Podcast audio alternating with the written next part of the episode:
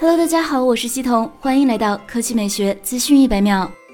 今天一早，华为官方就晒出了 Mate 四十系列外观剪影，新机采用了新的 ID 设计，后置摄像头全新造型首次露出。从官方海报来看，图中有两个地方较为吸睛，第一是橙色的实体按键，另一个就是背部的主摄像头，似乎是八边形设计。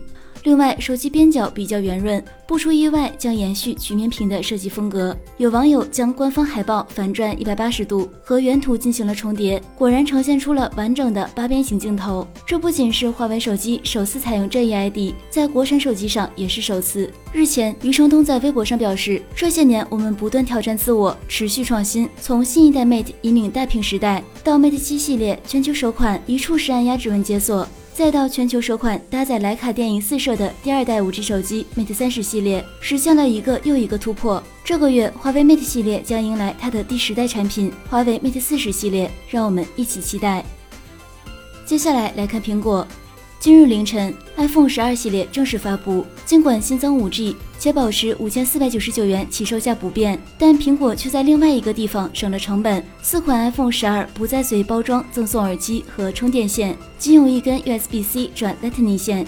苹果表示，出于环保考虑，iPhone 十二系列不再赠送耳机和充电器。同样的，今年 Apple Watch 也不再提供充电适配器。苹果公司预计，这些变化将每年减少超过两百万吨的碳排放量，相当于每年从道路上清除四十五万辆汽车。除了不随 iPhone 十二减配外，苹果在售的旧款 iPhone 也将不再赠送耳机和充电器，包括 iPhone XR、iPhone 十一和二零二零 iPhone SE。苹果表示，全球已经有七亿个耳机以及二十亿个苹果电源适配器，这表明大多数人都已经拥有了这两种配件。不过，网友并不买账，一些人认为这与苹果想提高利润和降低成本有关，而不是保护环境。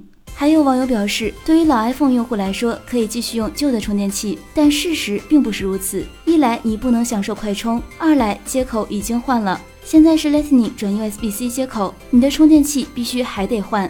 目前，很多商家已经开始搞买手机赠充电器的活动了。好了，以上就是本期科技美学资讯一百秒的全部内容，我们明天再见。